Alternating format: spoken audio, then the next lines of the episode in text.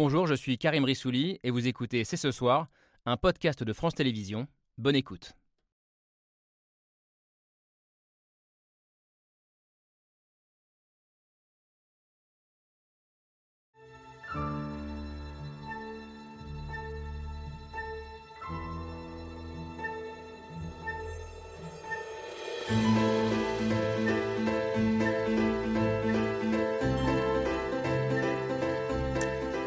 Bonsoir à toutes et à tous, soyez les bienvenus sur le plateau de C'est ce soir.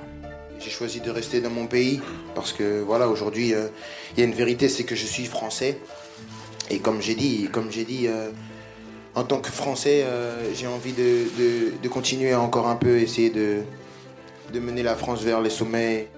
Il a presque eu des accents euh, gauliens hier après-midi. Kylian Mbappé qui a même confié hors micro à plusieurs journalistes avoir eu l'appel de la patrie pour justifier son choix de dire non au Real Madrid et de prolonger son bail au Paris Saint-Germain. C'est la fin d'un feuilleton où se seront aussi mêlées considérations sportives, financières et politiques avec l'intervention de deux présidents, Emmanuel Macron et Nicolas Sarkozy, rien que ça. En restant au PSG, Kylian Mbappé reste en France mais reste aussi quelque part au Qatar, propriétaire du club, qui a tout fait pour ne pas perdre de son influence à quelques mois de la Coupe du Monde organisée dans l'Émirat. Une Coupe du Monde surnommée par ses opposants la Coupe du Monde de la honte pour ses stades climatisés, ses près de 7000 ouvriers morts sur les chantiers et l'absence de respect des droits de l'homme. Alors le football a-t-il euh, définitivement perdu son âme ou peut-il contribuer à faire changer les choses? Comme le disent les opposants au boycott, le débat est ouvert.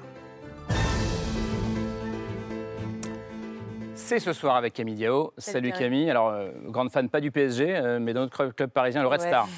La Euh, ville, c'est sans toi. mais on est dans le thème aussi parce qu'il raconte aussi en ce moment le sacre du foot business, puisqu'il vient d'être racheté par un, un fonds de pension américain. Mais c'est un autre sujet, quoique. Bonsoir Nathalie Yanetta. Bonsoir, Merci d'être avec nous. C'est quoi votre club de cœur à vous? C'est la Juve, C'est en la Juve. Italie. En Italie. Dans une tourmente infernale de business également avec la Feu Super League pour le moment. Vous êtes journaliste, euh, grand spécialiste et passionné de football, passé par l'UEFA, euh, l'instance dirigeante du football européen, et aujourd'hui euh, directrice des sports de Radio France. Merci d'être euh, d'être avec nous. Avec nous également un homme qui est à la fois euh, journaliste sportif et un peu Madame Soleil. Bonsoir Daniel Riolo. Merci d'être avec nous, grande voix de, de RMC et Madame Soleil parce que vous aviez prédit, contrairement à beaucoup d'observateurs, que Kylian Mbappé allait rester euh, au Paris Saint-Germain. Euh, Mbappé ou on dira Mbappé toute la soirée? Oui, On dit on va Mbappé. dire Mbappé. Mbappé qui prolonge au PSG, c'est évidemment une histoire euh, sportive, euh, affective, mais pas seulement, c'est aussi une histoire de gros sous. Euh, bonsoir Pierre Rondeau, on va avoir besoin de vous un peu euh, ce soir pour en parler. Économie, spécialiste de l'économie du sport, co-directeur de l'Observatoire Sport et Société à la Fondation Jean Jaurès. Euh, derrière ce joueur, il y a le PSG, derrière le PSG, il y a le Qatar, il y a la dimension géopolitique du football. Euh, bonsoir Kevin Vessière, auteur de ce livre, Football Club Geopolitics euh, édité chez, Max Milo et fondateur du média FC Geopolitics, très apprécié des amateurs de, foot pour comprendre les enjeux géopolitiques du football et du sport, euh, évidemment, en général. La diplomatie par le sport, comment le Qatar utilise le sport en général euh, pour euh, étendre son influence. Euh, on va aussi en parler avec vous, Christian Chesneau. Bonsoir. Bonsoir. Merci d'être là, grand reporter au service international de, de Radio France. On a pris tout Radio France ce soir. On fait une équipe. Euh, ouais, Tout voilà. Radio France, tu te rends compte Spécialiste, bah ouais, économie, c'est des économies en ce moment. Spécialiste du, du Moyen-Orient, le Qatar était le sujet de votre enquête euh, avec euh, Georges Malbruno, Qatar Papers, euh, sur cette stratégie euh, d'influence de l'Émirat euh, ici euh, en France. Et puis le Qatar, c'est un pays que vous regardez de très près, euh, vous aussi, euh, Lola Schulman, bonsoir. Bonsoir. Merci d'être là. Vous êtes char- chargé de plaidoyer pour euh, Amnesty International Euh, et vous appelez le football français et en premier lieu les footballeurs de l'équipe de France euh, à ouvrir les yeux euh, avant la Coupe du Monde au Qatar qui sera organisée dans, dans six mois, le 21 novembre.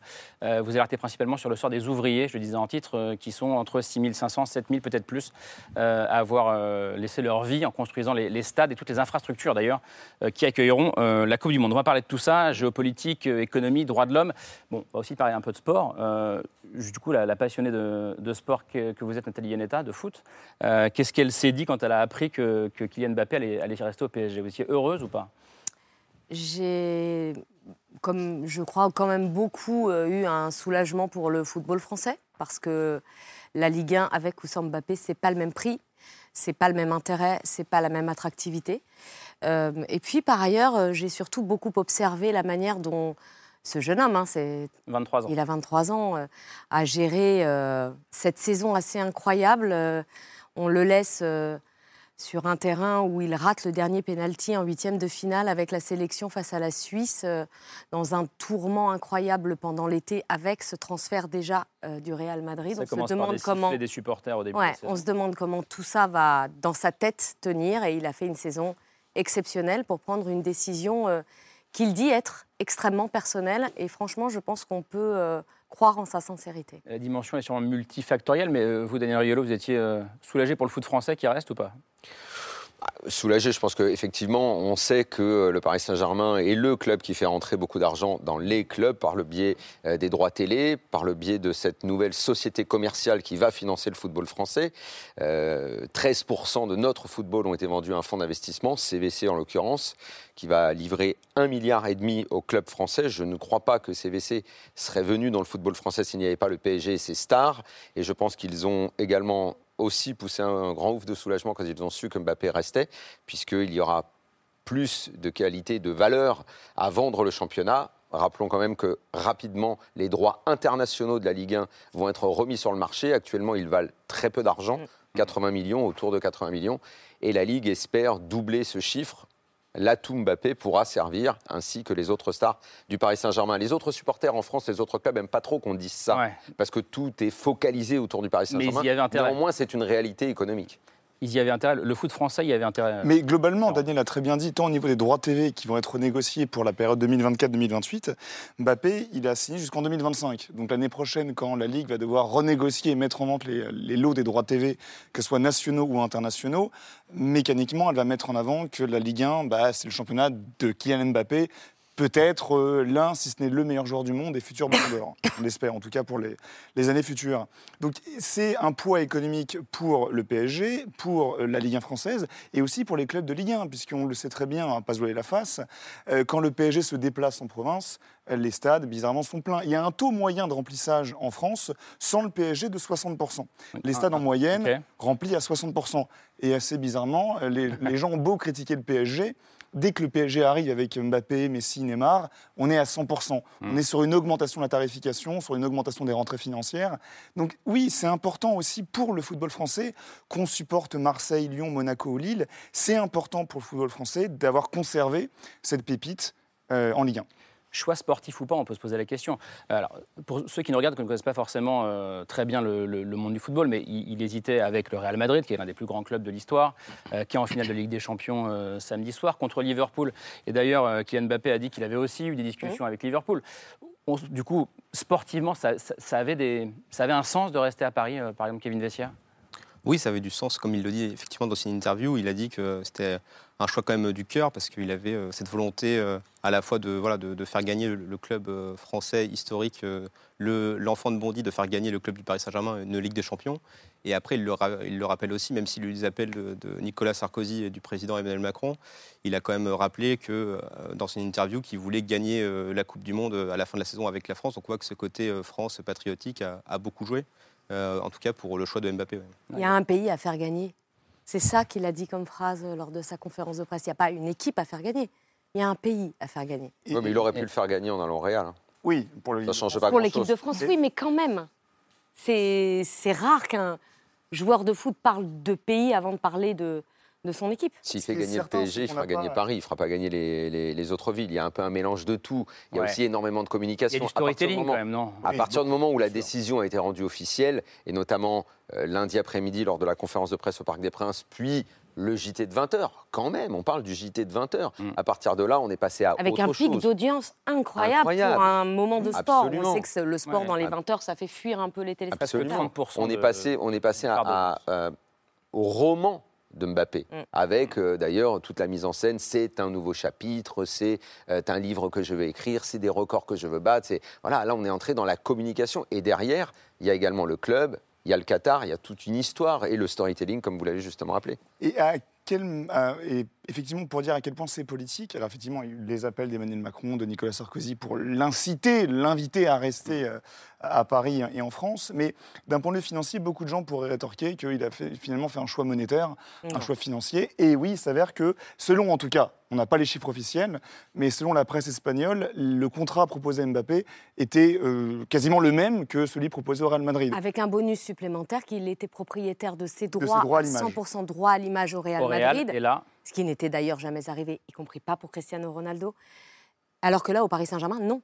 Hmm. On va le voir beaucoup dans les publicités du Paris Saint-Germain. Honnêtement, je n'y crois pas. Le... Je ne crois pas à cette version du Real. le Real n'a jamais cédé euh, là-dessus. Il n'y a aucune raison. Le clan Mbappé n'a pas donné les chiffres. C'est la seule chose qu'ils ont donné. 100% des droits rétrocédés par le Real et moins, alors on ne sait pas combien. Quand, on voit les problèmes que ça crée, même euh, par rapport à la Fédération française de foot et la façon dont Noël Legrette s'est mis en colère, quand Mbappé, justement, a voulu euh, gérer ses droits d'image, il y a énormément de communication et dans cette communication, il y a énormément de mensonges. Euh, il faut raconter euh, l'histoire de la plus belle des façons.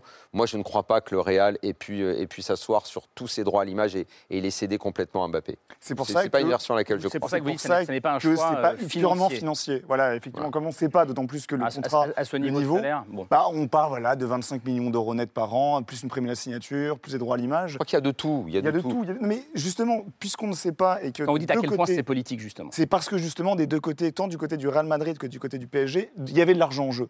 Bien évidemment, Mbappé aurait été riche et multimillionnaire qu'il signe à Madrid ou à Paris. Donc ça va au-delà du cadre économique. C'est aussi pour des raisons alors patriotiques, des raisons politiques, des raisons géopolitiques peut-être. Mmh. Mais uniquement dire Mbappé est resté à Paris parce que c'est l'argent du Qatar, c'est trop simpliste à mon sens. Alors, c'est politique et, on va, je vais vous donner la parole à, tous les deux, mais euh, c'est vrai qu'hier, il était sur, euh, sur TF1. Je parlais d'accent euh, gaulien. Je reprenais l'un des titres du Monde cet après-midi, qui était les accents gauliens de, Kylian Mbappé qui, qui reste à Paris. Et c'est vrai que, que ce soit lors de sa conférence de presse ou hier sur TF1 à 20h, eh ben, il a multiplié les déclarations d'amour à la France et à la République française. Que je suis, je suis français voilà, comme j'ai dit euh, à propos de ce nouveau contrat, c'est aussi une reconnaissance. Une reconnaissance à, mon club, le Paris Saint-Germain, mais également à mon pays, parce que voilà, je représente l'équipe nationale aussi, et à l'ensemble des supporters, l'ensemble des fans, l'ensemble des Français. Donc ça fait vraiment plaisir de recevoir toute cette affection, et, j'essaye au quotidien de la rendre.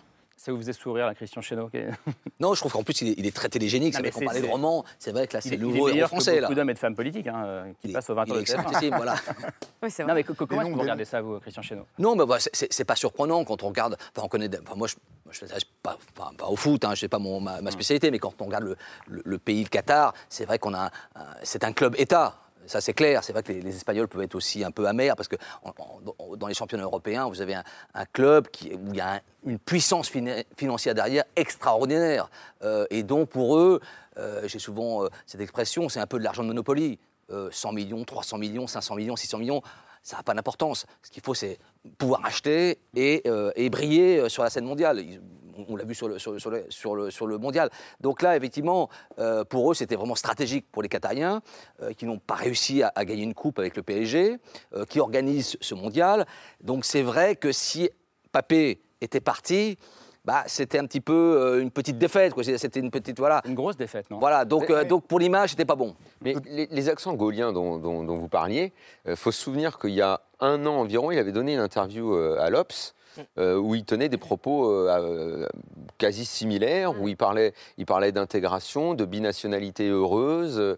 il avait un discours qu'on trouve très peu chez les, chez les autres footballeurs et, assez en décalage avec dans les banlieues notamment, des binationaux qui mettent principalement en avant leur autre origine plutôt que le, côté français. Mbappé, c'est tout l'inverse de, de, cet aspect-là. Il a fait allusion aux Jeux Olympiques. Il aimerait bien participer avec l'équipe de France au JO, voilà, comme c'est en 2024. Le côté patriotique, il le met très souvent en avant. Que, beaucoup de clubs refusent que leurs grandes stars aillent faire les JO, mm. alors qu'il y a un accord quand il faut faire l'Euro ou la Coupe du Monde, pas les JO. Là, apparemment. C'est une obligation. C'est contrat. FIFA oblige, les joueurs à libérer les parce que les JO ne sont pas organisés par la FIFA, alors que tous les championnats et les coupes sont organisés par la FIFA. Euh, pour les sélections olympiques. Euh, J'arrive de la Schulman, mais juste euh, sur ce que disait Daniel Riolo, c'est intéressant. C'est vrai que les, accents très patriotes finalement du discours de, de, Kylian Mbappé, ça parle à une partie de la classe politique et notamment à une partie des membres du Rassemblement national qui désormais en font un symbole. vous avez sûrement entendu ce matin Jordan Bardella qui était invité sur France Info et écoutez en quels termes il est passé à côté, de hein. Kylian Mbappé? J'ai beaucoup suivi le parcours de, de, Kylian Mbappé. Je trouve que c'est un modèle d'assimilation, euh, notamment pour la jeunesse euh, issue de l'immigration, pour la jeunesse de banlieue. Il a dit à plusieurs reprises il que... est né en France, hein, euh, Kylian. Oui. Oui, mais je trouve que c'est un. Donc il n'y a pas d'histoire d'assimilation. Oui, oui, mais sa mère est sénégalaise et je trouve que pour le coup c'est un modèle de sa famille. En tout cas, est un modèle, est un modèle d'assimilation. Donc on va passer sur euh, sa mère est sénégalaise, ce qui est totalement faux. Sa mère, elle est d'origine algérienne, son père est d'origine camerounaise. Elle aussi est née en France. Donc il n'y a hein, pas de Sénégal. Ils sont- C'est pour ça que je dis d'origine. Et par ailleurs, il n'y a pas de Sénégalais dans cette histoire. Mais bref, euh, en tout cas, je, je- enfin, voilà, je voulais vous demander, Nathalie Nianetta, par exemple, qu'est-ce que vous pensez de ce discours de, de Jordan Bardella? Est-ce qu'il est qu'il y a du vrai au fond dans ce qu'il dit ou est-ce que c'est de la pure récupération euh, Alors, politique? je vais être sincère avec vous, le discours de Bardella m'est un peu égal. En revanche, le discours de Mbappé m'intéresse. Il sait qu'il va être ré- récupéré politiquement, Mbappé. Il en a l'habitude. Le- les footballeurs sont toujours récupérés politiquement et souvent à mauvais escient. Hmm. Il fait l'inverse de Zinedine Zidane. Zidane euh, était un symbole politique, un objet politique. Euh, Son nom a été jeté, je vous le rappelle, projeté sur l'Arc de Triomphe le 12 juillet 98 avec écrit Zizou président. Zidane a choisi le retrait. En revanche, il a fait beaucoup de politique, notamment en exigeant de ses enfants qu'ils jouent dans les sélections françaises. La vérité, c'est que les enfants de Zidane sont nés en Espagne pour quasiment euh, les quatre, euh, ont une culture espagnole et auraient très bien pu jouer dans les sélections espagnoles. Il en a fait un point d'honneur et il défend l'équipe de France toujours et son rêve, c'est la sélection. C'est comme ça qu'il a choisi la politique. Lui, il fait l'inverse. Il se dit de toute façon, je vais être un objet politique, alors autant que je devienne un sujet politique que je maîtriserai moi-même. Et je trouve que c'est assez malin ce qu'il ce qu'on a vu hier soir, un faut sujet éviter- politique. Ouais, je crois. Alors, ce qu'il faut éviter, c'est c'est justement ça, c'est la séquence que, que vous venez de montrer, c'est qu'à chaque fois que dans ce pays, on Mm. fait une référence patriotique, immédiatement, ceux qui se jettent dessus rapidement, euh, bah, c'est le Rassemblement national ou, ou les gens d'extrême droite. Alors que le patriotisme ne doit, à mon sens, pas être une valeur non seulement récupérée, mais abandonnée, puisque ça fait, je pense, à peu près 40 ans que le grand mal de la France, c'est justement d'abandonner ces valeurs à l'extrême droite. C'est pour ça justement qu'on met en avant Mbappé, qui est capable de s'approprier ses valeurs patriotiques Voilà. sans représenter. Absolument, sans, Pierre, mais il ne faut euh, surtout pas lui, il faut, porte-voix du. il faut surtout pas lui reprocher ça. Bien il sûr. faut surtout pas lui dire, Kylian, tu vas sur un terrain euh, qui est un petit peu dangereux. Regarde qui va te récupérer. Regarde qui va parler de toi. Fort heureusement, il se trouve que dans cette tentative de récupération, Bardella est passé complètement Ouais. à côté de la plaque. On voit bien qu'il n'a pas du tout préparé le dossier. Il aime pas le foot. Il ne suit pas le foot parce que pour passer à ce point-là à côté et des origines de Mbappé et de qui il est. C'est que vraiment, il, il est, il est assez loin du compte. Lola Schulman, qu'est-ce que vous retenez de ce, de ce début de discussion et euh, de l'implication de Macron, de Nicolas Sarkozy, qu'il dit avoir eu au téléphone Qu'est- Qu'est-ce que ça vous, qu'est-ce que ça vous provoque? Écoutez, déjà, j'ai écouté la conférence de presse euh, de Mbappé hier, euh, puisque on je m'intéressais à l'idée de savoir comment allait être abordée euh, la question du Qatar. Donc, elle n'a pas été abordée, ce qui est en soi aussi un élément intéressant de se dire qu'il n'y a pas eu aucune question sur, euh, sur, le, sur le mondial, ni euh, le soir même euh, au JT TF1. Et donc, c'est intéressant parce que ça en dit long sur le fait de se dire, voilà, quelle parole il va avoir euh, sur ces questions qui nous, nous intéressent à Amnesty International, c'est-à-dire la question des droits humains et de se dire qu'aujourd'hui, ce n'est pas un enjeu dans les discussions euh, qu'il peut y avoir là directement euh, par rapport à lui. Or, pour nous, il y a un réel enjeu dans le fait de dire qu'il y a une parole et qu'il est attendu, enfin que nous, on l'attend aussi là-dessus, même si le fait qu'il ait, euh, qu'il ait de nouveau signé au PSG, voilà, et vis-à-vis du Qatar, il y a une vraie question sur sa liberté justement de parole. Et Didier Deschamps, la semaine dernière, avait pourtant dit Exactement. Que euh, les joueurs allaient pouvoir s'exprimer, ils ont euh, on lui a une pas posé de liberté. questions. Non, mais c'est ça qui est intéressant aussi. Le fait qu'il n'y ait pas eu de questions est en soi aussi un, un signe intéressant. Après, est-ce qu'il aurait pu répondre avec Nasser juste à côté, euh, président du PSG, dans, On n'a pas dans posé la la salle question. C'est pas certain. compliqué. Sachant que c'est le Qatar qui le paie directement. Ouais. Euh, non, juste sur, cette question-là, vous avez été euh, déçu, vous attendiez à ce que, à ce qu'il prenne position parce que il a, Daniel Riol le disait tout à l'heure, euh, il a commencé à s'exprimer sur euh, sur ses contrats, ses ses d'image, sur où est-ce que son image pouvait être utilisée ou pas. Vous dites qu'il y a une forme de contradiction. Mais ce qui est intéressant, c'est qu'il a utilisé beaucoup les questions de valeurs. Il a beaucoup parlé de valeurs, valeurs du football, etc. Pour nous, la question des valeurs, c'est aussi la question du respect, de l'intégrité, etc. Et de se dire aussi euh, qu'il a une parole qui compte et qui va compter de plus en plus. Et donc pour nous, euh, une ONG droits humains, c'est aussi le moyen et un vecteur. Il est un vecteur aussi de passer des messages. Et donc forcément, oui, on est déçu parce qu'on espère qu'il puisse euh, avoir conscience, même si je pense qu'il a conscience de ça, mais de se dire Est-ce qu'il va se saisir de cette opportunité? Mais c'est de manière générale aussi ce qu'on constate de manière, oui, générale dans le foot en France, de se dire la question des droits humains, à quel point on en fait un sujet, et on espère justement que ce ne soit pas quelque chose de tabou comme euh, malheureusement actuellement ça l'est. Qui une vestiaire, euh, Lola Schumann disait il n'y a pas eu une question posée hier. Est-ce que quand on est journaliste, qu'on est en conférence de presse, qu'on est face à, face à Mbappé et au président du PSG, qui est l'homme fort du Qatar à Paris, euh, est-ce qu'on peut poser des questions dérangeantes, franchement?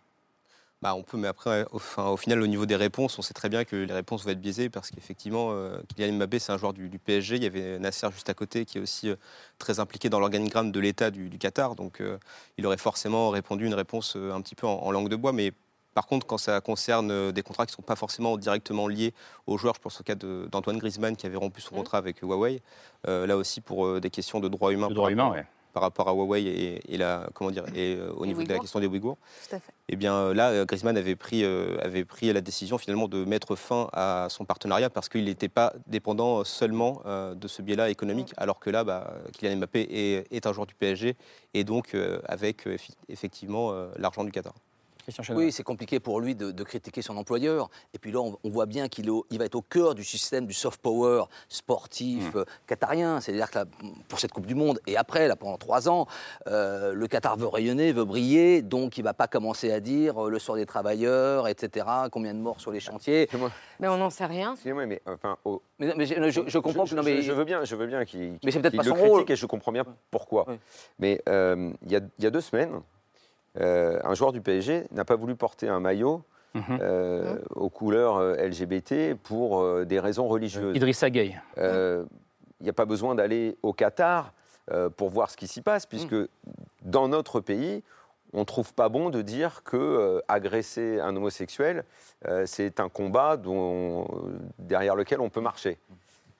Mais, mais c'est mais... au PSG que ça s'est joué. Mbappé n'a pas non plus, Mbappé a pas non plus réagi à ce moment-là pour lui dire tiens, même si enfile-le le maillot, c'est pas, pas grand-chose, c'est juste pour dire que tu es contre cette discrimination. On rappelle, c'est juste un, un, maillot, un, maillot, un maillot aux couleurs LGBT. Quand on voit déjà les fractures qu'on a dans notre société sur certaines questions, euh, il est évidemment très intéressant, et je ne les repousse pas, bien sûr, de se poser des questions sur ce qui se passe au Qatar, mmh. mais on va y venir dans, dans, dans, mmh. dans les, débats, dans les débats d'après. Mais, mais... Euh, on, est, on, est, on est allé jouer dans tellement de pays. Ah oui euh, qui euh, mettait à mal les droits humains. On a fait tellement de Jeux Olympiques. Alors je sais que la réponse c'est il faut bien commencer un jour. Euh, par... Ça fait un certain moment qu'Amnesty voilà. travaille sur les droits humains. Mais, mais, mais j'aimerais beaucoup euh, être avec vous, mais je, je, je pense que c'est un combat vain parce qu'il va falloir euh, croire qu'il y a des valeurs universelles. Et, et, et je crois que plus on avance et, et, moins, et plus on se rend compte que c'est difficile. Alors, d'aller dans certains pays que justement... en, en, pensant qu'on va, qu'on va apporter ces, ces, ces, ces, fameuses valeurs universelles. Alors, c'est intéressant parce que justement, vis-à-vis -vis du Qatar, et on y reviendra sûrement, on va pas tarder le, le travail qu'a pu faire Amnesty depuis plus de dix ans a permis des évolutions. Oui. Ah, je, Donc, c'est ça qui est intéressant, c'est de se dire aussi que le combat pour les droits humains amène justement des réelles évolutions très concrètes. Mmh. Et donc, c'est justement la lumière qu'on peut mettre non. sur ces événements-là qui permettent de si faire avancer pression, les choses. Pas. Si, si on n'est pas la pression, il se passe rien. Juste avant d'aller au Qatar, juste un mot sur euh, le, la responsabilité des joueurs de football. Mmh. Peut-être des sportifs en général, mais là on parle de foot et on parle de Mbappé. Vous disiez c'est un sujet politique maintenant. Quand on a Lui un sujet politique, est devenu un sujet. Mais est-ce qu'on peut, est-ce que le football, est-ce que mmh. les footballeurs euh, peuvent rester, euh, j'allais dire, en dehors du monde dans lequel ils vivent? Ils peuvent. Est-ce qu'ils le doivent? C'est ça la question. C'est, c'est, non, mais ça, la question. Il y a encore quelques temps, franchement, le monde sportif en général s'était réfugié derrière cette espèce de, d'imbécilité, franchement, de, de la neutralité du sport euh, pour ne pas s'engager sur soit des combats, euh, soit, soit des valeurs. Euh, tout est tombé euh, ces derniers temps euh, à travers des, des, cas qui se sont enchaînés, l'affaire Peng Shuai, les Jeux euh, d'hiver mmh. à Pékin et la guerre en Ukraine, évidemment. Donc je pense qu'il y a eu un avant et un après euh, dans, cette, euh, dans ce moment-là. Il y a toujours des footballeurs euh, et des grands sportifs qui ont pris la parole sur des sujets politiques et d'autres moins. En France, c'est vrai qu'il y a toujours eu une espèce de petite réserve à s'engager en dehors de, de, moments très particuliers. Et notamment Moi, je dans crois, le monde du foot. Hein. Oui, bien sûr. Moi, je crois sincèrement que l'interpellation que vous avez envoyée à l'équipe championne du monde et à sa responsabilité trouvera des échos. Est-ce qu'elle doit trouver des échos dans les 23 qui font partie du voyage? Moi, j'aime pas imposer une, forme de pensée totalitaire, une injonction à se prononcer. Chacun a une conscience. Certains dans l'équipe de France en ont une plus, plus acéré que les autres. Et je crois sincèrement, moi je peux prendre le pari que certains Oui, auront un discours. Qu'est-ce que ça va donner, Nathalie, au fond? Euh, Moi, moi, j'aimerais beaucoup que les joueurs réagissent. Par exemple, euh, comme tu l'as dit, euh, on a demandé à la Fédération française de foot de dire quelque chose Mm. par rapport au Qatar. Donc, il pourrait y avoir des joueurs euh, qui diraient OK, on va au Qatar, mais on tient à alerter Mm. qu'on est contre ça et ça qui se passe là-bas. Et puis, à côté de ça, on aura 3-4 joueurs du PSG dans, dans- dans- dans l'effectif. À eux, on posera, on ne posera pas la question, sachant, comme dit Kevin, qu'on aura une réponse orientée parce qu'ils ne pourront pas aller contre, euh, contre leur employeur. Est-ce que finalement on va être face, on va pas être face à une sorte de, de, de balle d'hypocrite? Où on dira lui il n'a pas voulu parler parce que son employeur le- c'est le Qatar et donc il ne le paye pas. L'autre, euh, alors qu'est-ce qu'ils font après à la cantine quand ils sont ensemble? Ils ils s'embrouillent sur le Qatar Ils fa- Mais en fait, là, je pense que ce qui est important, c'est c'est de se dire une parole pourquoi? Parce que là, on parle d'une parole pour une parole, mais on parle de situation de droits humains et de violation de personnes. Alors justement, je, je reprends juste, Donc c'est je ça qui reprends est juste important. la parole parce qu'on va poursuivre le débat. Euh, mais pour savoir bien de quoi on parle, donc ce sera le 21 novembre, début de la Coupe du Monde au, au Qatar, l'ouverture à, à Doha. Euh, je l'ai dit en titre, la Coupe du Monde, elle est qualifiée par ses opposants, certains de ses opposants de Coupe du Monde de la honte. Pourquoi? Pour le non-respect des droits humains, pour ces milliers d'ouvriers qui sont morts sur les chantiers et pour son impact environnemental. On poursuit le débat après la preuve par trois qui va nous poser tout ça, signé Hugo Bernard.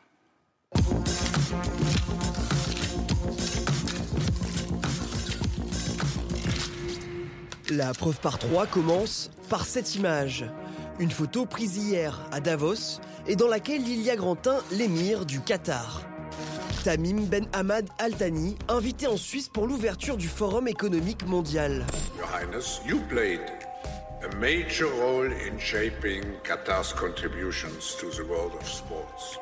En novembre prochain, le Qatar organisera la Coupe du Monde de football, un événement jugé crucial pour le pays.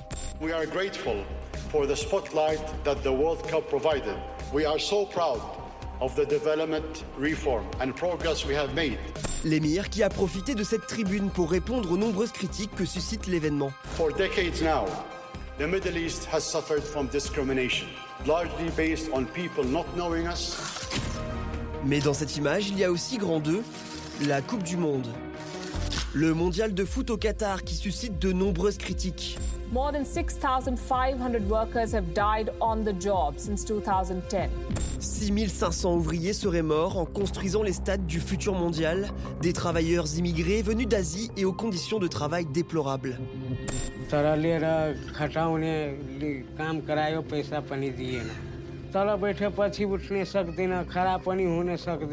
Les droits de l'homme bafoués, dans un pays qui pourrait interdire aux personnes homosexuelles l'accès au stade, s'y ajoute une hérésie écologique car tous les stades de ce pays désertique seront climatisés pour l'occasion.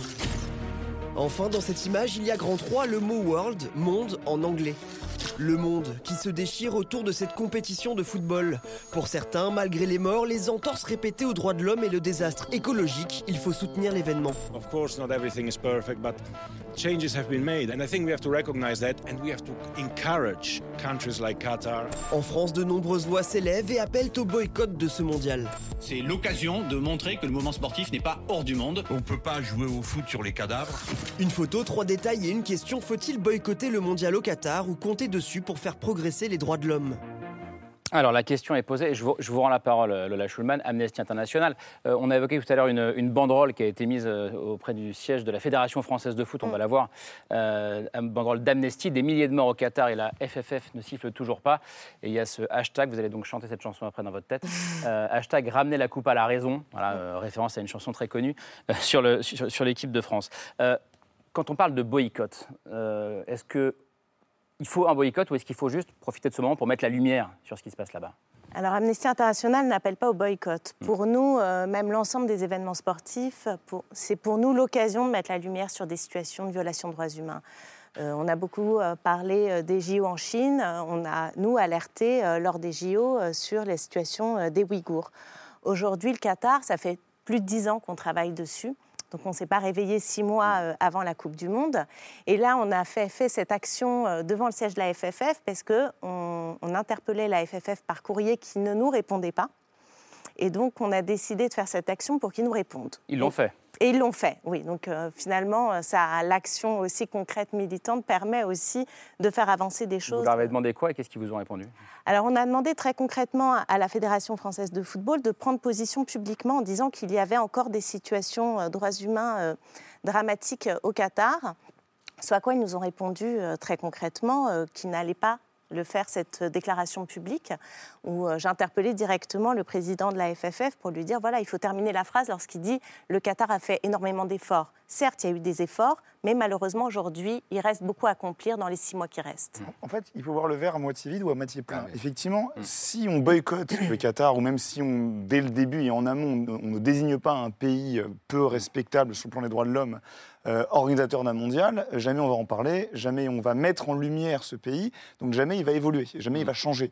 Là, on va se dire qu'en allant au Qatar, en constatant et avec des milliards de personnes qui vont regarder le mondial au Qatar, et depuis dix ans qu'on le sait maintenant, euh, et avec Amnesty International et toutes les autres euh, organisations internationales, bah, les choses changent, et positivement, en tout cas petitement, mais ça. ça On, on a un ça instrument évolue. de mesure des, des- des évolutions parce que je Ouais, me demandais euh, si après euh, la fameuse pression euh, Oui. qu'on met euh, Mmh. sur, Ah oui, euh, sur- les pays, euh, est-ce qu'en Chine, après les JO, euh, les droits humains ont été plus respectés? Est-ce qu'en Russie, après la Coupe du Monde 2018, Daniel. euh, derrière, malgré toutes les critiques, euh, on pourrait parler aussi des JO à Sochi euh, qui ont été organisés euh, en dépit de toute considération écologique, est-ce que les choses ont évolué positivement? Je ne veux pas endosser tout seul le rôle du cynique, mais... euh, Mais est-ce- la réponse est clairement non, en tout cas. est-ce qu'on peut se poser des... Non, mais moi, ça, moi, je veux bien, je, je suis pour qu'on mette les coups, les- les coups de pression. Donc, en gros, ce sont des coups de pression qui viennent des pays occidentaux et qui vont dire à ces pays-là, bon, vous allez essayer de respecter nos valeurs parce que c'est- parce qu'elles sont,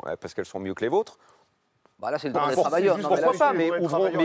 pour- pourquoi pas mais Absolument, Pierre. Mais, Mais là, pourquoi pas Mais il faut dire clairement les choses. J'ai toujours l'impression qu'en fait, on ne dit pas clairement les choses. Comme si on voulait pas les dire. On est là, on fait des petites manifestations, on dit, euh, on, on boycotte. Les Norvégiens ont bougé en parlant d'un boycott, mais bon, ils se sont pas qualifiés à la Coupe du Monde, donc c'est eux. Mais ils ont eu une présidente de fédération qui est la seule à s'être levée au congrès de la FIFA et d'aller parler au Mais- tirage mais, derrière, on s'aperçoit que le boss de la FIFA en personne a déménagé, il s'est installé à Doha. Donc déjà, je pense que toutes les voix qui vont s'élever contre la Coupe du Monde, c'est un petit peu comme s'il avaient- que c'est un peu comme s'il avait tout mis à la poubelle. Écoutez, moi, vous pouvez parler, moi, je vais m'installer là-bas parce que vu ce qui me rince, je suis bien content de m'installer là-bas. Donc, Oui, mais j'ai un peu. je un veux pas dire, je veux pas dire que tout Mais du ça coup, est on fait quoi Alors on Non, fait rien, ça, on fait rien. Mais en fait, on n'y va pas non, et on est en- entre un nous, la pays occidentaux, à organiser les grands événements. Nathalie, c'est la, question. conclusion à laquelle je ne veux pas arriver, ou je n'aimerais pas y arriver, mais je m'aperçois qu'aujourd'hui, si on tient ce genre de discours-là, j'ai le sentiment effectivement qu'il y a plein de pays dans lesquels bah, il va plus falloir aller. Et on se dit, on va organiser ça chez nous, sauf qu'on n'en est plus capable. Non, mais pour être honnête, que il y a eu- c'est- on en est plus pour capable. être- non, mais pour être honnête, au Qatar, on parlait des travailleurs, il y a eu quand même des évolutions. C'est vrai qu'ils ont eu la Coupe du Monde en décembre 2010. On est en 2022, il y a 12 ans. Euh, ils ont quand même fait quelques réformes. Alors, c'est pas assez. Ils payent, par exemple, ils payent, ils payent plus les salaires en liquide. Ils les payent, il, y a des, il y a des virements, il y a un salaire minimum, il y a des, des cours de justice qui commencent à, à régler les, les, les- les conflits. Donc, il y a quelques. je veux dire, C'est pas, c'est pas, ne- enfin, il s'est pas rien passé en, en, en 10 ans. Donc, alors, c'est vrai que ça, c'est- ça va pas très Et loin. a quoi on va se contenter en fait? Mais en fait, ce Quel sera, le curseur des évolutions qu'on va accepter ou qu'on va considérer comme juste par rapport à, par rapport à, à notre vision et à ce qu'on pense des valeurs et des droits humains Lola à, à quel moment on ira dans un pays et on dira bon alors là on va tenir un carnet on va dire bon euh, la prochaine Coupe du Monde on l'a fait là donc bon là-dessus ils ont un peu Non, mais là- progressé non, mais- Alors, ont fait- Mais Daniel, en quand fait, vous avez justement- Lola Schulman. Là, vous avez justement. 6500 morts quand même. hein. Ju- Justement, ce qui est intéressant, c'est de remonter à ce qui s'est passé en 2010. Quand le Qatar a obtenu euh, la Coupe du Monde, il n'y a aucune contrepartie qui est donnée à ce moment-là. Mhm. C'est-à-dire que la FIFA donne la Coupe du Monde au Qatar en ne demandant aucune contrepartie. Rien. La question des droits humains n'apparaît pas. La que- question des droits n'apparaît pas. Russie en 2018 Ce qui est intéressant aujourd'hui, c'est de se dire où est-ce qu'on en est, qu'est-ce qui a évolué depuis en 12 ans. Et c'est ça intéressant. Donc nous, on ne fait pas que des actions d'activistes, c'est-à-dire que c'est un travail de recherche.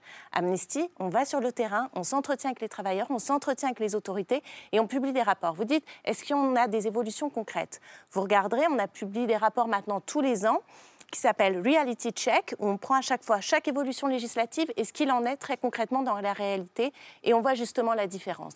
Et aujourd'hui, pourquoi est-ce qu'on interpelle les Bleus? Pourquoi est-ce qu'on mène toutes ces actions? C'est qu'à six mois, la Coupe du Monde, le compte n'y est pas. On a encore des personnes qui travaillent 84 heures par semaine, Donc ça prouve qui n'ont pas une journée de congé depuis des semaines, voire des années. Encore C'est aujourd'hui? ça, ces situations. Dans, dans Oui, l'idéal, encore euh, aujourd'hui. Lola, si vous me permettez, dans l'idéal, qu'est-ce qu'il faudrait? Qu'est-ce qu'on aimerait? Que les joueurs, on va dire quelques joueurs phares par pays, euh, disent on va aller jouer au Qatar, mais on aimerait, messieurs les Qataris, que vous euh, apportiez des évolutions dans vos législations. Nathalie Alors moi, Yanetta. si je Tel droit, tel moi, ce que j'aimerais, c'est pas qu'ils disent les Qataris ou vous les Russes, qu'ils disent messieurs de la FIFA. Oui, c'est la Exactement. Parce que c'est Ah, messieurs de la. Tout FIFA. à fait. Désormais, mieux, pour Oui, oui. attribuer des compétitions, ne nous mettez pas, nous, dans des situations intenables. Kylian Mbappé, il a 14 ans quand la Coupe du Monde allait attribuer. Et donc, C'est Nathalie, pas on son ira, problème, donc, en Nathalie, vrai. on ira jouer où dans le monde Nathalie. Eh Où est-ce bien, qu'on ira jouer dans le si monde la FIFA décide d'abaisser un certain nombre d'exigences, t'as pas besoin d'avoir 10 stades neufs pour faire une compétition d'un mois. C'est pas vrai, Daniel. Toi et moi, nous le je savons. C'est Toi mais et est-ce moi, qu'on ira jouer, Nathalie On peut aller jouer dans plusieurs pays. Où ça On peut demander à plusieurs pays d'accueillir. Mais pas seulement.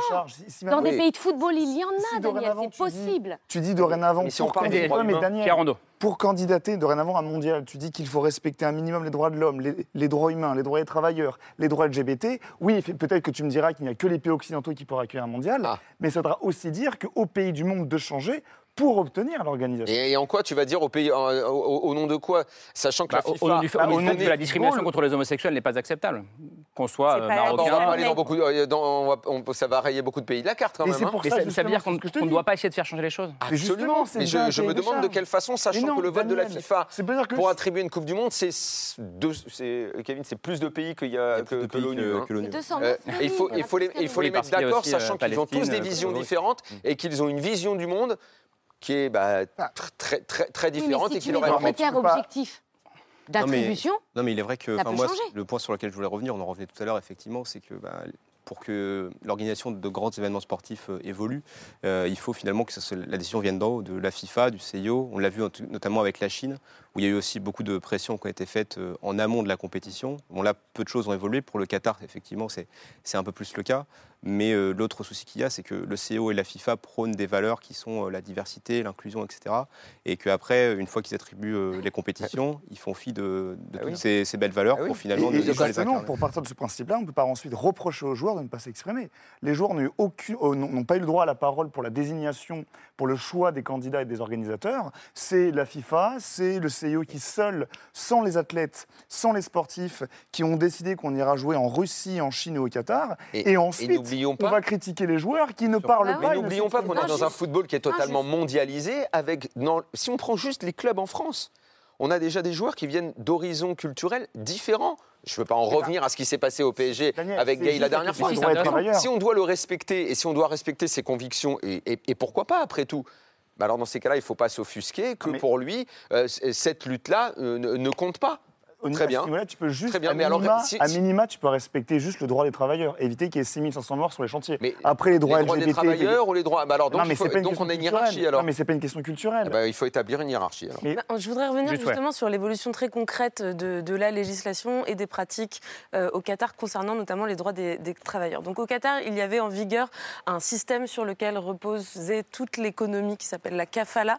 Euh, donc il faut savoir que euh, 90% des gens qui travaillent au Qatar sont des étrangers qui viennent principalement euh, d'Asie du Sud, donc d'Inde, du Pakistan, du Bangladesh, du Népal, euh, qui sont soit ouvriers sur les chantiers, soit employés de maison, soit agents de ménage. Et donc la kafala, c'est un principe qui les place sous la tutelle de leur employeur, c'est-à-dire que leur employeur, à leur arrivée, conserve leur passeport, euh, leur impose des cadences de travail infernales, ils sont logés dans des lieux qu'ils ne peuvent pas choisir et souvent dans des conditions insalubres.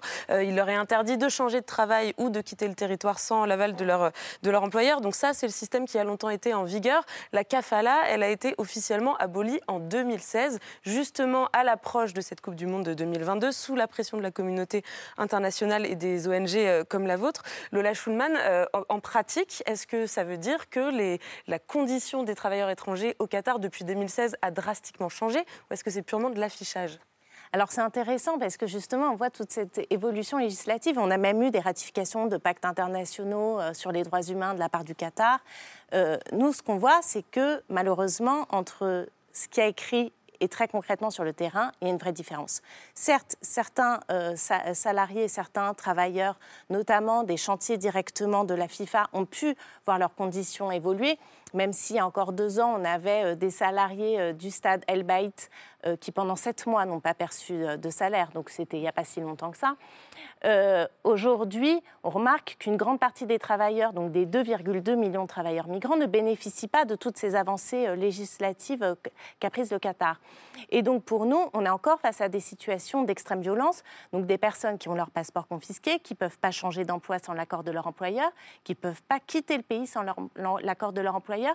Et donc, ces situations-là perdurent. On parle aussi des femmes parce que on a beaucoup une vision des hommes, des travailleurs sur les chantiers qui, certes, enfin, sont aussi une grande partie de la main-d'œuvre, mais il y a aussi beaucoup de femmes. Des femmes qui travaillent dans les hôtels, Mhm. euh, qui euh, travaillent dans des maisons, des travailleuses domestiques.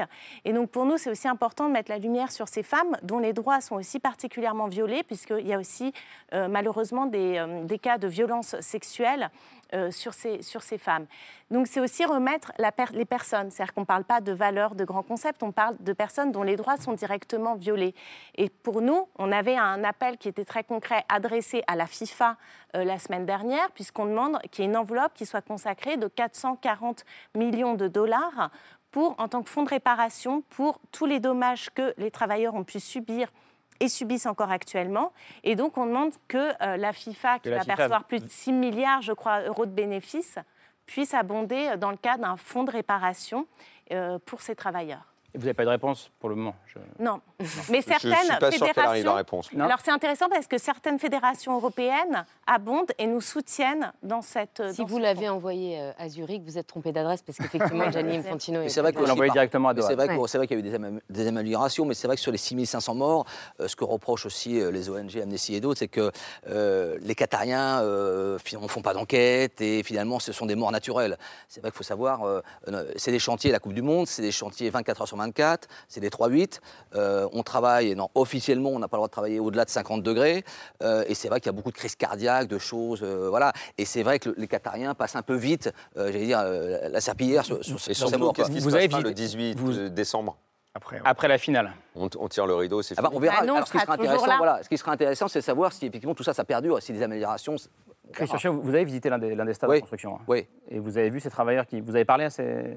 Alors, on ne leur parle pas beaucoup parce qu'on déjà on est encadré par euh, des, des minders, enfin, des gens qui vous suivent, euh, des autorités. Alors, c'est vrai que c'est plutôt bien organisé. En fonction de la chaleur, il y a des drapeaux, la sécurité. À, la limite, c'est pas tellement sur les stades où il y a eu beaucoup de, de- de problèmes parce qu'il y a quand même des grosses sociétés euh, fr- françaises ou d'autres de construction. C'est plutôt sur toutes les infrastructures. hein. C'est quand même 100 milliards. On rappelle qu'il a fallu tout construire. Un Ah bah, un- métro, euh, C'est des- un, des- c'est un budget équivalent pour le mondial 2022 à 100 milliards de dollars. C'est 100 milliards. Les, Euh, Il y avait rien, en fait. comparaison, On est parti de rien. 98, C'était 1,8 milliard. les stades, 1,8 milliard en 98. En 98, en 100 France, milliards en 2022. 100 milliards au Qatar. Les stades, c'est 5 milliards, c'est pas grand-chose. Donc, c'est toutes les autoroutes, les ponts, l'aéroport, le métro, les tramways. Donc là, des- ils, ont, ils ont apporté plus d'un million de travailleurs. Donc là, effectivement, c'est ces gens-là, sur les, sur les, les chantiers, qui ont vraiment euh, bah, subi, effectivement, des, comment dire, des, des- des problèmes enfin, de cardiaque, de sécurité. Et, donc, et puis, il y a eu le logement. Pendant longtemps, on a parlé des labor camps, c'est-à-dire des espèces de camps dans le désert, euh, sans climatisation, euh, très peu de mètres carrés. Voilà. Donc, mais il y a quand même eu des, des- des- des améliorations. Donc voilà, après, est-ce qu'on voit le verre à, à moitié vide ou plein C'est la question. Nathalie Yanetta. Il y a quand même, enfin, franchement, entendre euh, euh, des hauts dignitaires qataris employer ne serait-ce que le terme d'homosexualité, il y a dix ans, ils n'en auraient même pas parlé. Parce que dans leur esprit, dans leur culture, les choses ne se disent pas, ça n'existe pas. Là, ils sont allés jusqu'à dire, bien évidemment, vous êtes les bienvenus. Ils mettent en garde, évidemment, sur la réaction d'autres euh, citoyens qataris qui pourraient être violents si on manifeste euh, son, son En gros, ne- ne homosexualité ou bien... est mis dans la rue, ne l'embrassez pas dans la En tout rue. cas, même le drapeau. Voilà, on parle du. du- du- on, ne peut pas. euh, Non, en tout cas, ils demandent un même- respect de leur propre terminé son intervention pardon, euh, le- euh, euh, sur ce sujet en disant euh, on va s'ouvrir, euh, euh, on va s'améliorer sur, sur ce point précis, et juste à la fin, mais je tiens quand même à ce qu'on à ce qu'on respecte notre, Notre notre, culture, culture, et nos sûr. traditions. Bien sûr. Donc, Mais en tout cas, ce que vous dites, C'est Idrissa dire Gueye. C'est Idrissa Gueye. On en revient toujours là. Il y a des intimes convictions. Et il y a. Ce qui, est, ce qui est répréhensible, pardon, c'est un acte homophobe. C'est à- une parole homophobe. Ça n'est pas de ne pas soutenir une cause contre l'homophobie. En l'occurrence, c'était semble. pas soutenir une cause, c'était lutter contre la violence En et la discrimination. je parle C'est pas bien de là, ça. c'est bien là qu'il y a eu toute la confusion. C'est là qu'il y a la confusion juste- sur Idrissa Gueye. Mais en réalité, est-ce que quelqu'un est obligé Absolument de défendre pas. une cause dans Absolument un pays pas. comme le nôtre Il ne me, il Mais en, l'occurrence, c'était pas défendre une cause, c'était lutter contre une discrimination. C'est pas exactement la même chose, je trouve. Christian Chino, est-ce que le Qatar a, a réussi son pari, finalement? Ah bah, il a réussi à avoir la Coupe du Monde. Parce qu'au début, je vous rappelle, la Coupe du Monde, la FIFA s'est aperçue qu'il faisait chaud au mois de juillet. Hein, il faisait 50 degrés. Et finalement, on l'a quand même déplacé. C'est quand même historique. Donc ils ont réussi, oui, ils ont réussi leur coup parce qu'un pays de 300 000 habitants, c'est-à-dire une ville comme Montpellier, qui organise un, Ça, c'est un la tel, Corse, hein. un tel événement, Ouais, c'est grand comme la Corse. C'est la qui en Corse, fait- qui, un- qui comme organise un tel événement, c'est vrai que c'est, c'est, c'est- pour eux, c'est un, c'est un succès. euh, voilà. Après, euh, effectivement, euh, comment ils vont gérer ça sur place On a l'impression que, on a parlé d'homosexualité, mais il y a aussi l'alcool. Euh, ils sont très réticents sur l'alcool. On ne sait pas, les supporters, il y aura des fan zones, ils seront peut-être sur des bateaux. Euh, on a l'impression, de- les dernières, euh, les dernières rumeurs, en tout cas informations, c'est qu'ils veulent très peu de supporters sur place parce qu'il va falloir les gérer. Et ce sera plus une Coupe du Monde VIP, avec des gens, euh, avec pas beaucoup de monde. Euh, on fera venir les gens euh, de la région et quelques locaux, mais ils veulent pas, ils veulent pas, une, ils veulent pas une Coupe du Monde populaire comme au Brésil, en Afrique du pour Sud, avec les gens dans la rue. La population Euh, du pays c'est- est pas très intéressée et, par le et les gens du pays, sont contre. Ils sont contre la Coupe du Monde. Donc, Oui, c'est pour ça qu'on voilà, ça, on le dit pas assez, ça, c'est vrai ça. Oui, c'est pas encore un succès. Effectivement, ils ont obtenu en 2010. Peut-être qu'on va la rappeler quand même, mais en tout cas, ils ont obtenu Alors, en 2010. rappelons-le, si vous le voulez. Alors, il y a eu quand même quelques tractations politiques, notamment, alors je veux dire reconditionnées, parce que rien n'a Plusieurs été- enquêtes sont, sont en cours. Plusieurs enquêtes sont en cours, euh, notamment de- auprès de la justice suisse, française et américaine. En ce qui concerne des, des- des- des soupçons de corruption et euh, de discussion lobbying assez forts, notamment de la part de Nicolas Sarkozy, qui aurait, la veille de la, de la, de la désignation du Qatar, pays organisateur, accueilli à la fois Michel Platini, qui était à l'époque président de l'UFA, et l'émir du Qatar. Il y aurait eu peut-être, je le dis au conditionnel, une entente à ce que l'UFA de Michel Platini soutienne le Qatar pour la Coupe du Monde 2022, en échange que le Qatar investisse en France, et notamment en Paris Ça Saint-Germain. fait, ça fait 10 ans euh, qu'on cherche s'il y a eu corruption, on n'a toujours pas trouvé. En fait, c'est- ça a été très simple. Euh, Nicolas Sarkozy, pour les intérêts économiques français, et parce qu'il avait également envie euh, que... euh, Le il est Qatar rachète le Paris il est de Il passionné de foot. Il avait envie que le championnat de France devienne plus important avec une grosse équipe, avec de l'argent, avec une nouvelle chaîne de télé. Pour les intérêts économiques de la France, c'était une bonne chose. Il a demandé à Platini en l'invitant à un déjeuner où il n'était pas au courant qu'il y aurait le prince. Je pense que si on votait pour eux, ce serait pas mal.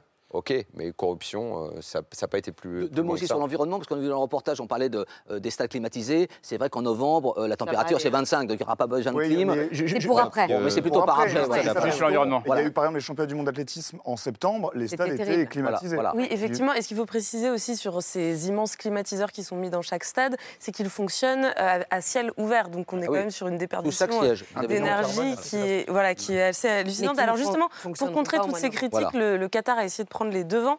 Euh, L'Émirat était présent à la COP euh, 26, c'était en novembre dernier, et donc ils avaient leur pavillon. Et le pays a promis de construire des stades durables. Euh, Ils ont promis aussi la première Coupe du Monde neutre en carbone, avec des systèmes euh, de compensation. Euh, est-ce qu'il faut y croire, Nathalie Yanetta, ou est-ce qu'on est là aussi Alors en moi, je suis pas euh, experte en compensation euh, carbone. Euh, Ils, auront un impact carbone moins important que d'autres coupes du monde pour une raison simple, c'est que déjà tout est concentré, donc Oui. il n'y aura pas de transfert d'équipes, de Sauf si supporters, on etc. transfère les supporters De Dubaï à. Doha, mais Voilà. c'est quand même un tout petit transfert. Après, euh, quand vous accueillez euh, 7, 10 millions euh, de personnes sur un, Ah, espace terrestre, C'est ce qu'ils espèrent, mais justement, c'est en général. En entre général, 7 et mais 10, eux, en c'est ce qui se l'occurrence, passe. ce- je... Dans un espace restreint, Oui, oui, Pierre, bien sûr, mais sur une concentration telle de territoire et de durée, c'est pas durable. Un événement sportif, il n'est pas durable. Euh, au sens où, normalement, des ONG Après- euh, qui militent pour l'écologie Après, l'entendent, évidemment. Donc il faut qu'on soit tous très de modestes là-dessus. Maintenant, on peut salir moins. Dans l'empreinte carbone, il y a au moment de l'événement et du mois du, du mondial, mais euh, depuis 10 ans, ils construisent ça, euh, des, des- Le carbone, pour elle des est- centaines de milliards de, de dollars d'investissement, le coût du métro, des stades. Donc ça, le bilan carbone, il est aussi à compter dans ces investissements depuis 10 ans. Et oui, la Coupe du Monde au Qatar est, est une gabegie environnementale. Mais c'est le, Petit- même débat qu'en Chine finalement pour euh, les Jeux Olympiques d'hiver où euh, euh, comment dire, Pékin avait fait en sorte de dire que ces Jeux Olympiques d'hiver seraient extrêmement verts, extrêmement durables.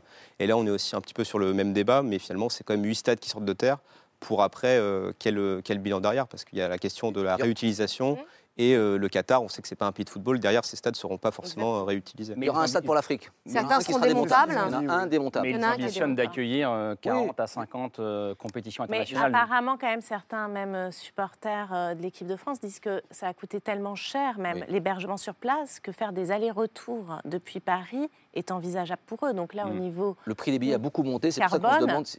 C'est terrible. Ils, ils vont essayer. Des allers-retours, euh, quand même, depuis Paris pour. C'est pour ça que pour revenir au succès de ce mondial et vous poser la mm. question est-ce que ça va fonctionner, ça va marcher? Pour l'instant, il n'y a pas encore eu lieu, donc on ne peut pas dire oui ou non, mais moi, je suis très sceptique sur le succès populaire de ce mondial. On parle de 6 milliards de dollars de bénéfices par édition. Là, euh, avec le prix des billets, avec les critiques de la part des, populaires occidentaux, euh, peut-être même, pourquoi pas, envisager un boycott de la part directement des supporters. Vont-ils ou pas regarder le mondial et comment vont-ils le regarder? Vous y croyez à ça, Pierre Moi, alors, ça ne regarde que moi, mais personnellement, faire, je boycotterai ce mondial en le regardant et en regardant les matchs en streaming. Ça, change déjà dit, bah, en streaming, on, ne va pas comptabiliser euh, ma part de marché. Ma part ah ouais, c'est bien illégal. en streaming illégal. En streaming illégal. En gros, si vous voulez, vu qu'aujourd'hui, les 6 milliards sont en partie sur les droits TV payés par les chaînes de télévision, si demain tout le monde fait ça, les chaînes de télévision ne font pas d'audience, donc arrête de payer 150 millions d'euros par pays pour diffuser le mondial. Donc ça veut dire, Pierre, que pour la suite, que ce soit les JO, la prochaine Coupe du Monde, puisque tu vas le faire pour le Qatar, tu assumeras ton point de vue de dire quand une compétition sportive ne sera pas organisée dans un pays qui partage mes valeurs, je ne la regarderai pas. Oui.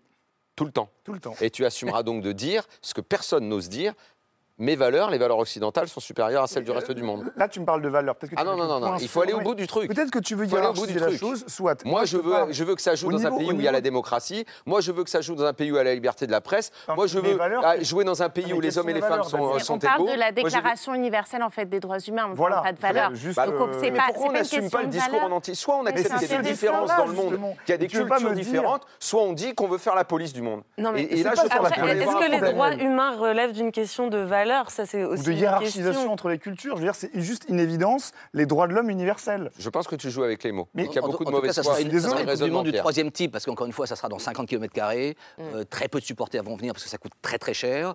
Euh, on, en plus, faire la fête à, Doha, il y, a d'autres endroits. Donc effectivement, ça sera une, Coupe du Monde un peu hors sol, euh, très spéciale, très VIP. Bon, en et, et, Japon, je rappelle quand même que les gens qu'on faisait venir au stade, on leur disait qui encourager, comment lever les papiers, comment faire ci, comment faire ça. Après, très gentiment, ils rangeaient tout derrière, mais ils comprenaient rien à ce qu'ils regardaient.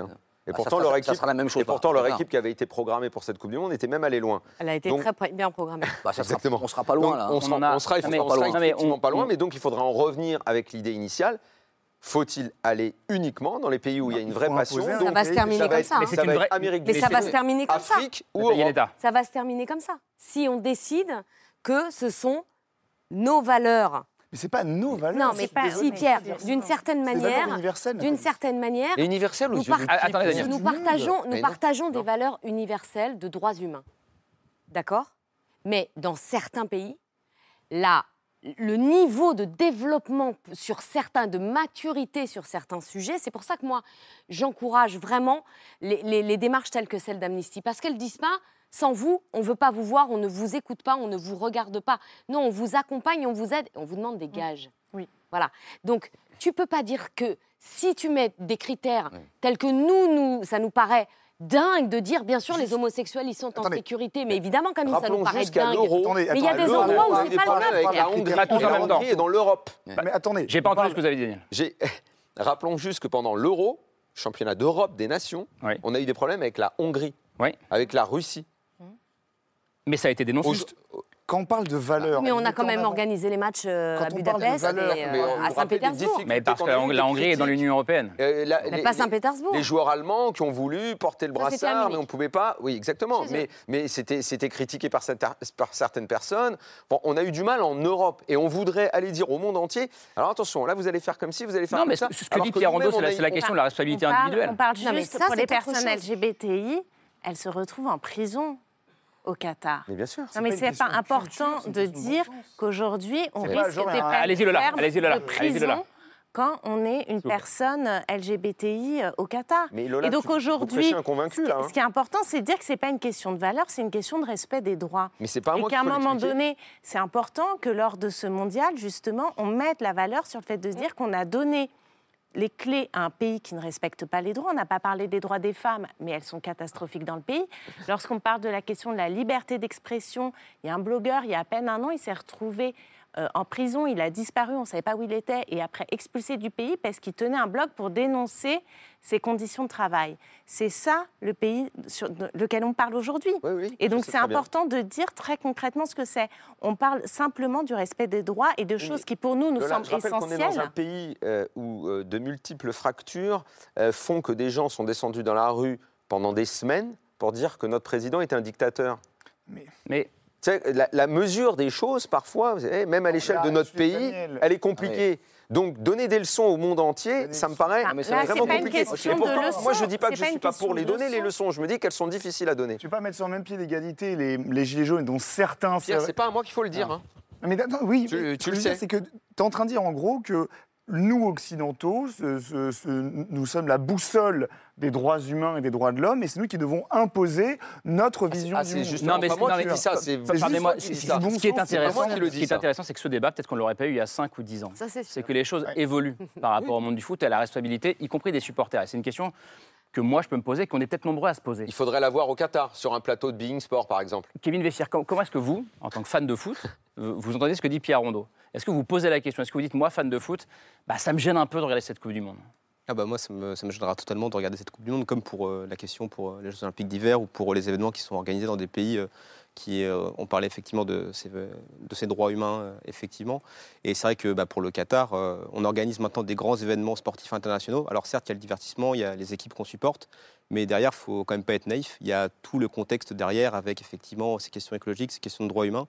Et enfin, moi aussi, effectivement, ça, ça me posera problème euh, au Il y avait moment le de débat la là en, en compétition. 78 pour l'Argentine, la Coupe du Monde Argentine. Bien sûr. c'était un gros débat à l'époque. hein. Et je vous rappelle, Non, on, par on exemple, rappelle que- pourquoi Parce que la dictature argentine. Ah bah oui, il y avait une vraie dictature. Là- Et l'Argentine a gagné la Coupe du Monde. Alors le, le Qatar la gagnera pas, à mon avis. mais- Et on continuera à se poser ces questions parce qu'on peut aussi aller euh, dans le futur. En 2026, il y a la première Coupe du Monde à 48 nations sur le territoire nord-américain, Mexique, États-Unis, Canada. Là, en termes de déplacement des supporters et des équipes, en avion, passer de, de- de Québec à. Pierre, à le mieux, c'est de ne plus rien faire, de ne plus rien organiser. mais Quand tu je t'entends, je me dis que ça va être très compliqué la suite. Non, mais On j'arrive nous pas, dit d'un côté le GIEC totalement, parle Daniel, de- parce que vous dites d'un côté, je suis d'accord avec ces, ces valeurs, c'est le mot que vous employez, et en même temps, peut-être ne faisons rien.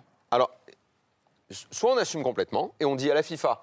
Bon alors, toi, toi, toi, tu viens de ce pays où il n'y a pas les droits humains, toi tu parles votes pas. Toi, tu votes pas. non, mais- Déjà, tu ne non, mais votes pas pour mais- l'attribution. Mais, est-ce est-ce qu'on est-ce qu'on peut dire on n'attribue pas, les règles de la FIFA changent, et on n'attribue pas, ou Donc, alors on attribue, on, charte, attribue- on en 2010, Ah oui, et en des 2022, charges. vous devez avoir fait ça, ça et ça. Comme quand, comme quand il faut entrer Donc dans on l'Union rédige européenne, une par charte exemple. qui sera validée par qui, sachant qu'à la FIFA, il y a euh, 200 pays et un représentant de, de- donc de chaque pays qui n'ont pas les mêmes valeurs ou les mêmes visions. dites que nous. oui, mais c'est Donc comment on va faire pour l'établir Vous cette dites- charte vous dites oui, mais Qui va la rédiger, sachant qu'en plus le président de la FIFA habite à Doha dorénavant et est complètement euh, sous la coupe du Qatar. Moi, je me demande juste comment on fait. Je ne veux pas passer, encore une fois, comme je l'ai dit tout à l'heure, pour... je, je me demande si je suis au final cynique ou le plus réaliste de ce du plateau. soir, du plateau. Euh, C'est important de se rendre compte que la FIFA, en fait, a des principes sur les questions de droits humains. C'est aussi par la pression des associations que la FIFA a adopté aujourd'hui, euh, notamment des principes de droits humains au sein de la FIFA. Donc, en fait, ça existe. Et donc, ce qui est intéressant, c'est de se dire comment on le met en place très concrètement. Ils l'ont adopté après que le Qatar ait obtenu euh, la Coupe du Monde. Donc là, nous, aujourd'hui, la pression qu'on met vis-à-vis de la FIFA, c'est se dire très bien, vous avez adopté des, euh, des principes en matière de droits humains. C'est important de se dire ce qui s'est passé ne mettons pas de côté en fait la souffrance de tout ce qui s'est passé entre 2010 et aujourd'hui. Et justement, il faut qu'il y ait un programme de réparation qui soit mis en place. Mais c'est en fait, ça existe très concrètement au sein de l'organe de la FIFA. Ça veut dire, Lola, que vous allez être très attentive à l'attribution de la Coupe du Monde 2030 Mais c'est évidemment pour nous la question de l'attribution euh, des différents événements Donc il sportifs. faut être très attentif aux candidatures. En fait. Aux candidatures, bien entendu. Parce Pour s'il nous, n'y c'est a plus de candidatures euh, dites de pays démocratiques, ce qui est aussi un, un sujet. hein. Les pays démocratiques, enfin, qu'on qualifie nous de démocratiques, ne veulent plus organiser ces événements. Il y a une acceptabilité Oui, ça. Parce par ça rapport à l'événement. et que les parce ça populations coûte cher, plus. Parce que c'est compliqué, parce qu'il y a d'autres priorités, oui, oui. dit-on, que d'organiser En fait, euh, si des Jeux ça que je Olympiques. C'est compliqué. on ne fera plus rien. On sait quels sont les candidats, par exemple, pour 2030. Pour l'in- alors 2030, On doute- là, on se doute de la on Chine. se doute de la Chine, Uruguay, de l'Uruguay, Argentine. Alors, euh, candidature assez étonnante, mais on s'en doute. Il y a des rumeurs. Italie, Arabie Saoudite. Je ne sais pas. Tu On- penses- mais je j'ai pas compris ce point. Candidature commune Bon, Italie, là, on peut- Arabie Saoudite. J'ai pas ce pont. Mais c'est voilà, on l'a. pour revenir au débat, c'est vrai que donner une Coupe du Monde à un pays de 300 000 habitants, qui n'a aucune culture Grand comme la sportive, Corse. C'est- aucune ça, hein. Je crois qu'il y, a il y a une espèce de, de péché originel. Le point de départ, il est là. Et après, on s'appelle qu'il y a plein de problèmes, il fait chaud, les travailleurs. Bah, l'époque- l'époque- et c'est- l'époque- vrai que l'époque, les histoires de corruption, on à ne peut l'époque, pas s'empêcher de dire qu'il y a des choses. hein. Qui avait d'abord euh, considéré qu'il allait voter pour les États-Unis, pays qui n'est pas du tout de culture foot, hein, les États-Unis, en rappelons-le quand même. De plus en plus. Si, quand même. Il y a, euh, Pierre, on Pas part quand même culture de très loin. sportive, Bref, sportive, en tout cas. bref, ok. Et euh, il a dit, après tout, dans cette région du monde où il y a beaucoup de gens qui sont passionnés par le foot, nous ne sommes jamais allés.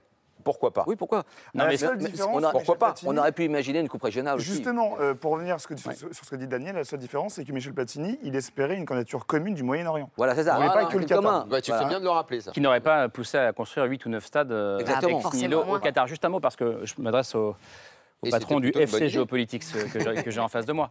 Euh, et ça vous concerne aussi, euh, Christian Chesneau. Mais Oui. notre dépendance au Qatar, euh, elle est en train de se renforcer. Ah oui. Aujourd'hui, on est en train euh, de commander euh, du, Du gaz, gaz. liquéfié au vous avez- Qatar. Oui, eu- Parce qu'il y a la guerre en Ukraine. Et aujourd'hui, il y a eu un. Et vous une- avez aujourd'hui réunion Gérald entre- Darmanin qui est sur le salon Millipol Ouais. euh, sur le- la sécurité Et Pierre militaire. le refusera Donc, euh, chez Et puis une réunion, une réunion aujourd'hui entre l'Allemagne et le Qatar, notamment pour la question du, gaz ça. aussi. Donc euh, c'est vrai que on est dépendant à la fois, euh, comment dire, là du Qatar pour l'aspect football, mais aussi sur l'aspect euh, économique avec euh, les conséquences de la guerre en Ukraine. Et aussi on voit que le Qatar se place aussi, euh, comment dire, en rôle de diplomatie, Mm. de diplomatie mondiale, avec la question qui s'est passée notamment euh, en Afghanistan. C'est eux qui ont été, euh, comment dire, euh, le territoire qui a pu euh, permettre que la diplomatie avance sur cette question-là. Et par contre, c'est vrai que pour, euh, pour, la Coupe du Monde euh, au Qatar, eux, leur enjeu, effectivement, c'est euh, d'avoir ce grand événement sportif international pour euh, mettre en avant euh, le Qatar. Mais c'est vrai que quand ils se rendent compte de toute la population qu'ils vont devoir euh, accueillir sur leur territoire, finalement, plus avoir une Coupe du Monde très, très télévisuelle. Et c'est vrai que le spectateur et le côté populaire sera mis de côté. Daniel, vous allez la regarder en streaming ou, euh, ou à la télévision Ah, Il va y place, aller, il va y aller. Non, sera sur place. comme, j'ai- comme je disais tout à l'heure, je, je crois que je suis le plus réaliste euh, Hmm. ici ce soir. J'aime bien les, les belles idées. On se connaît, Pierre, on, on est, on est amis. J'aime bien ces belles idées, mais parfois je les trouve un petit peu euh, perchées. Après, non, oui. euh, Mais après, si on fait un peu de réel politique et de pragmatisme comme le, le prône Daniel, le Qatar en France, c'est 10 milliards d'euros d'investissement par an. Ah, En France. En France, juste en France. Oui. Euh, le, le Qatar, euh, avec le PSG par exemple, c'est plus de 1,2 milliard d'euros d'investissement depuis 10 ans. Il y a une étude récente. Et tu regardes plus un match de Ligue 1, Pierre, évidemment, puisqu'il est financé Ouais, en grande partie par le le Qatar. Ah, Qui est en national. Enfin, finalement, ils, verront. ils ont été vendus à un fonds d'investissement, donc peut-être que ça va changer. Mais en tout cas, non, le Qatar, si on est vraiment très pragmatique et, très, et on fait de la réelle politique, oui, c'est un partenaire économique essentiel. Juste le PSG qatari, hein, c'est une étude récente qui est sortie, le PSG qatari, c'est en termes d'emplois directs et indirects, 2650 emplois créés par an. Donc à partir et, des impôts, donc. et des impôts, 182 combien, ouais. millions d'euros de retombées économiques pour toute l'économie locale d'Île-de-France. Ju- Juste le, le salaire euh, annuel de Mbappé. euh, Euh, on ne l'a pas officiellement. Ah là, on ne sait plus maintenant. Non, mais, on- ça- non, mais on- si on, vous, vous le disiez, je crois, euh, il y a pas Ah, en termes de rentrée fiscale Ouais, de rentrée fiscale. Euh, On est sur de 60 millions d'euros pour le fisc.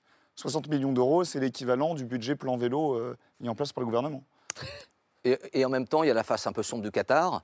Euh, on l'avait montré avec Georges Malronot dans un bouquin sur l'infiltration euh, islamiste, enfin un financement de mosquées, euh, des liaisons parfois un peu sulfureuses avec des groupes extrémistes en Libye ou en Syrie.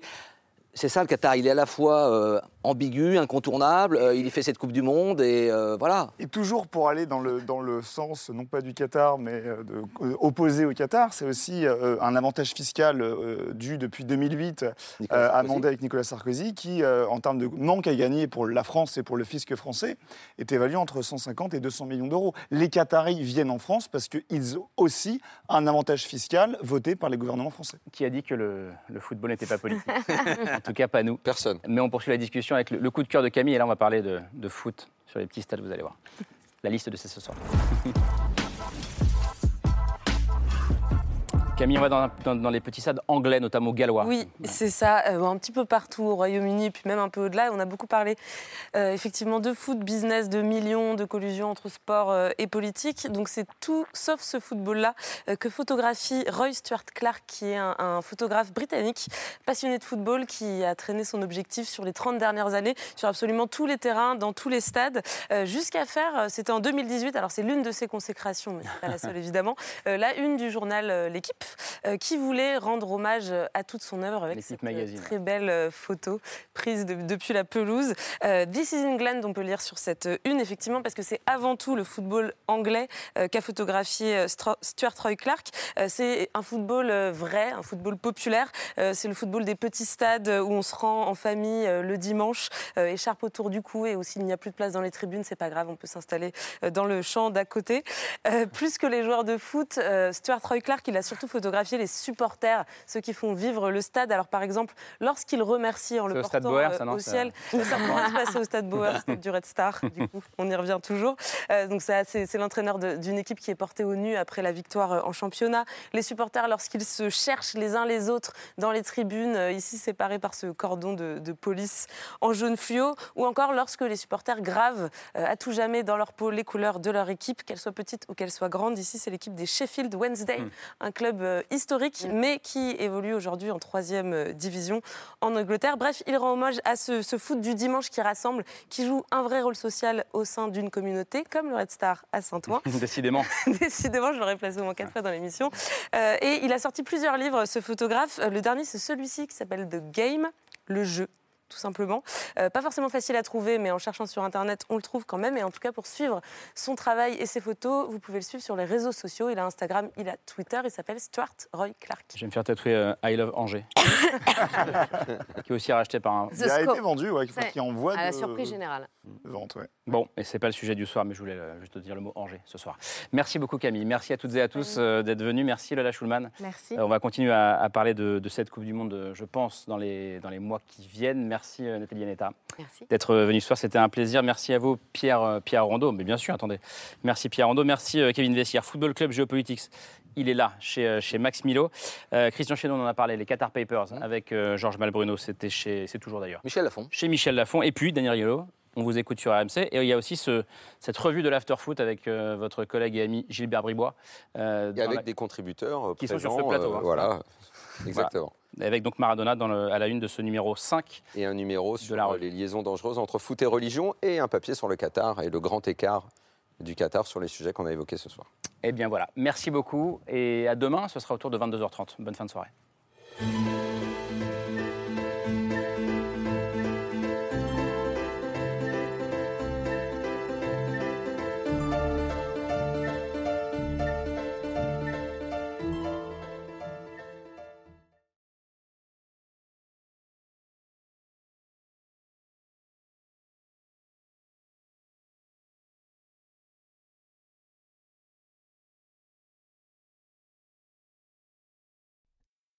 C'était C'est ce soir, un podcast de France Télévisions.